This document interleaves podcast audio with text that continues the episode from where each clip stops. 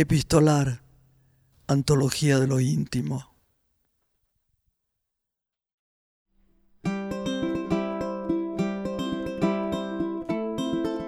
Los hermanos Marx estrenaron la película cómica Una noche en Casablanca en 1946.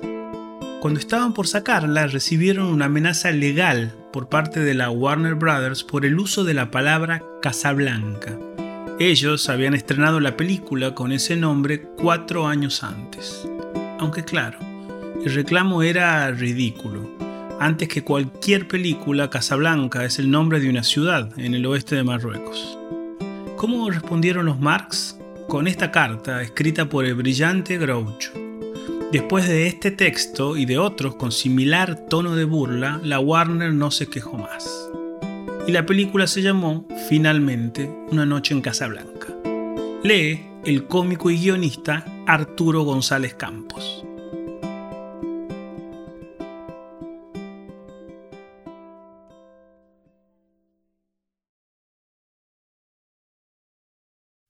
Queridos Warner Brothers, al parecer hay más de una forma de conquistar una ciudad y de mantenerla bajo el dominio propio. Por ejemplo, hasta el momento en que pensamos en hacer esta película, no tenía la menor idea de que la ciudad de Casablanca perteneciera exclusivamente a los Warner Brothers. Sin embargo, pocos días después de anunciar nuestra película, recibimos su largo y ominoso documento legal en el que se nos conminaba a no utilizar el nombre de Casablanca. Parece ser que en 1471 Ferdinand Balboa Warner, su tatarabuelo, al buscar un atajo hasta la ciudad de Burbank, se tropezó con las costas de África y levantando su bastón, que más tarde cambió por un centenar de acciones en la bolsa, las denominó Casablanca. Sencillamente no comprendo su actitud. Aun cuando pensaran en la reposición de su película, estoy seguro de que el aficionado medio al cine aprendería oportunamente a distinguir entre Ingrid Bergman y Harpo. No sé si yo podría, pero desde luego me gustaría intentarlo. Ustedes reivindican su Casa Blanca y pretenden que nadie más pueda utilizar ese nombre sin permiso. ¿Qué me dicen de Warner Brothers? ¿Es de su propiedad también? Probablemente tengan ustedes el derecho de utilizar el nombre de Warner. Pero ¿y el de Brothers? Profesionalmente nosotros éramos Brothers mucho antes que ustedes. Hacíamos ya la ronda de las candilejas como The Mars Brothers cuando la Vitaphone era todavía un simple destello en el ojo del inventor. E incluso antes de nosotros ha habido otros hermanos. Los Smith Brothers, fabricantes de pastillas para la tos. Los Karamazov Brothers, Dan Brothers, un centrocampista del Detroit y Brother, Can You Spare a Dime, que originalmente se llamaba Brothers Can You Spare a Dime, pero esto era reducir demasiado la moneda, así que despacharon a un hermano, dieron todo el dinero al otro y lo dejaron en Brother Can You Spare a Dime. Y ahora Jack, hablemos de usted. ¿Diría usted que es el suyo un nombre original? Pues no lo es se utilizaba mucho antes de nacer usted. Sobre la marcha recuerdo dos Jack. Había el Jack de Jack and the Beanstalk, un cuento infantil, y Jack el Destripador, que se hizo un bonito renombre en su día.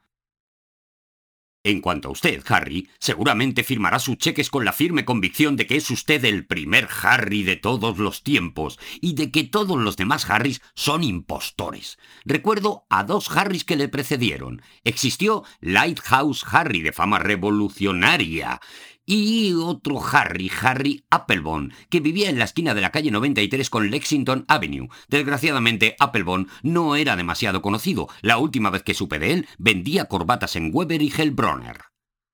Hablemos ahora del estudio de Burbank.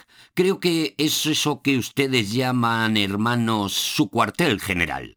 El viejo Burbank ha desaparecido. Quizás se acuerden de él. Era un hombre muy hábil en la huerta. Su mujer decía a menudo que Luther tenía diez pulgares verdes. ¿Qué mujer debe haber sido? Burbank era el mago que entrecruzaba todos esos frutos y legumbres hasta dejarlos en tal estado de confusión e incertidumbre que nunca llegaba a decidir si debían ir al comedor en el plato de la carne o en el de los postres.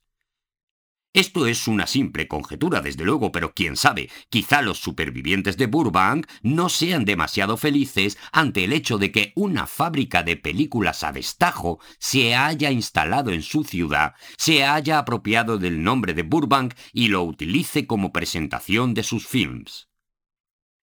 Y no quiero entrar en discusiones duras porque muchos de mis mejores amigos son hermanos Warner, Intuyo que todo es un error del horrible y triste departamento legal de la empresa, controlado por alguno de esos tipos con problemas escolares, un trepa necesitado de fama y admiración y demasiado ambicioso para respetar las leyes naturales de la promoción. En fin, sea quien sea, no lo conseguirá. Lucharemos hasta el final, hasta la Corte Suprema. Ninguna estupidez de este tipo va a ser la causa de pelea entre los Warner y los Marx, y la sangre no llegará al río, porque todos somos hermanos bajo nuestra piel y seguiremos siendo amigos después de que pase por la bobina el último rollo de Una noche en Casablanca. Sinceramente, Groucho Marx. Epistolar, un podcast producido por Diego Gemio y Tomás Spray. Búscanos en las redes sociales como Epistolar Podcast o en nuestra web epistolarpodcast.com.